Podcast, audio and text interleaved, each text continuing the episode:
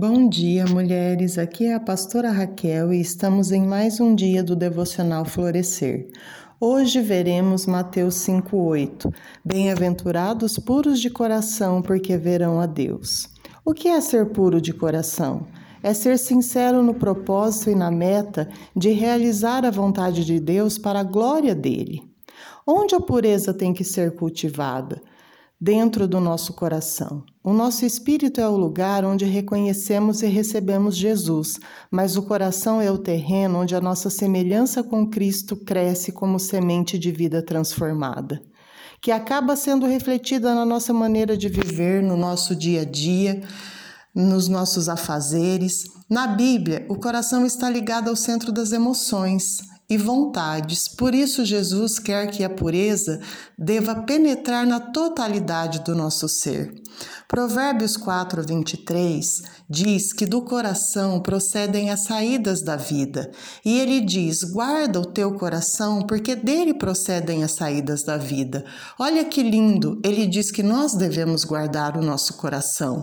No contraste, também vemos em Mateus 15, 19, que diz que o coração é mau e que dele saem as coisas ruins. Então nós entendemos que não é o ambiente que estamos que é ruim, mas o que está dentro do nosso coração pode ser ruim, pois Adão estava no melhor lugar do mundo, no paraíso perfeito, e mesmo assim pecou.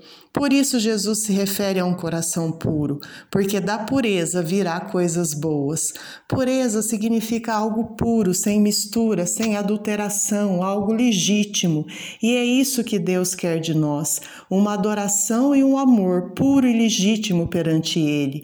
Mediante disso, temos que nos preocupar e não deixar nada adulterar o nosso coração para com Deus. A nossa grande dificuldade é que o nosso coração é duplo Uma parte quer buscar a Deus, a outra quer nos arrastar para os desejos da nossa carne.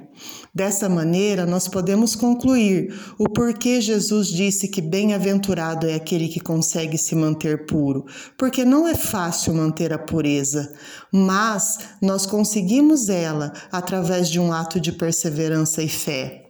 A recompensa será incrível é a recompensa de sermos os filhos amados de Deus, que vai ser ver a Deus, o galardão para os puros. Essa bênção é tanto pa para hoje como para a era vindoura. Por isso não podemos desistir de termos um coração puro. Mas aí surge a pergunta: como eu posso manter um coração puro num mundo tão sujo? Eu posso te aconselhar a aplicar três coisas.